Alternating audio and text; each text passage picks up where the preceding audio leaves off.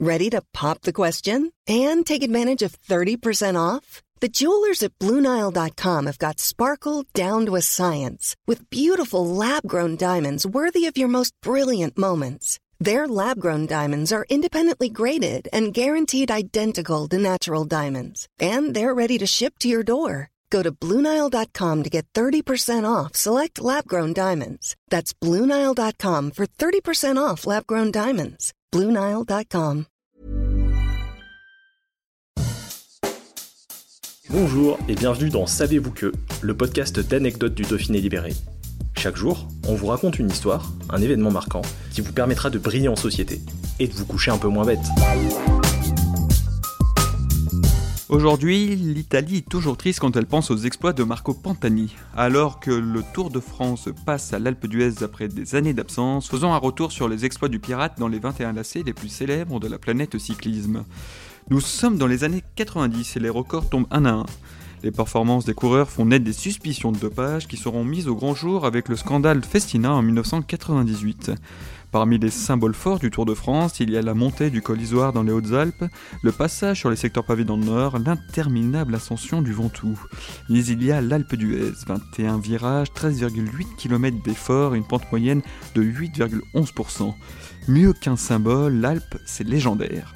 Alors quand on regarde le livre des records du cyclisme, on tombe forcément sur cette statistique folle. Marco Pantani est monté tout en haut en 36 minutes 50 secondes en 1995, soit une montée à 22,4 km/h.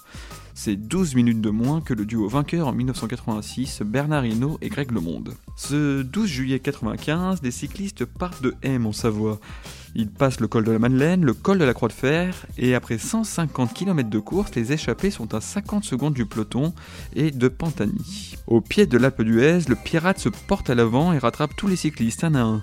Il défile si vite à côté de lui qu'on se demande s'il n'est pas sur une autre planète. Il arrive en haut plus vite que les autres, si vite qu'il a presque manqué le dernier virage où il est obligé de freiner pour prendre l'épingle et surtout éviter un photographe qui passait par là. En haut, Pantani lève les bras et son dauphin Miguel Indurain arrive 1 minute 24 secondes après l'italien, suivent Alex Zoule, Bjarne Ries et le français Laurent Madouas à 1 minute et 54 secondes. La dernière fois que les cyclistes se sont rendus à l'Alps, c'est le britannique Geraint Thomas qui avait franchi la ligne en premier. C'était en 2018.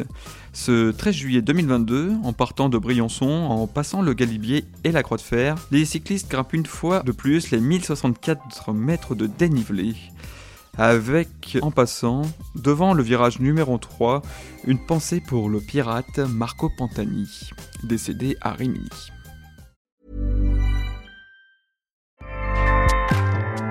ACAST powers the world's best podcasts. Here's a show that we recommend. Hi, I'm Jesse Cruikshank. Jesse.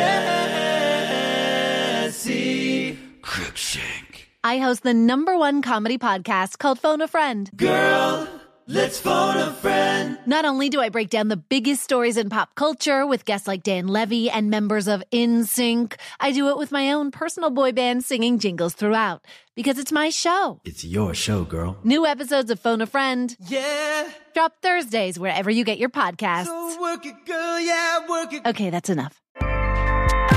ACAST helps creators launch, grow, and monetize their podcasts everywhere. ACAST.com.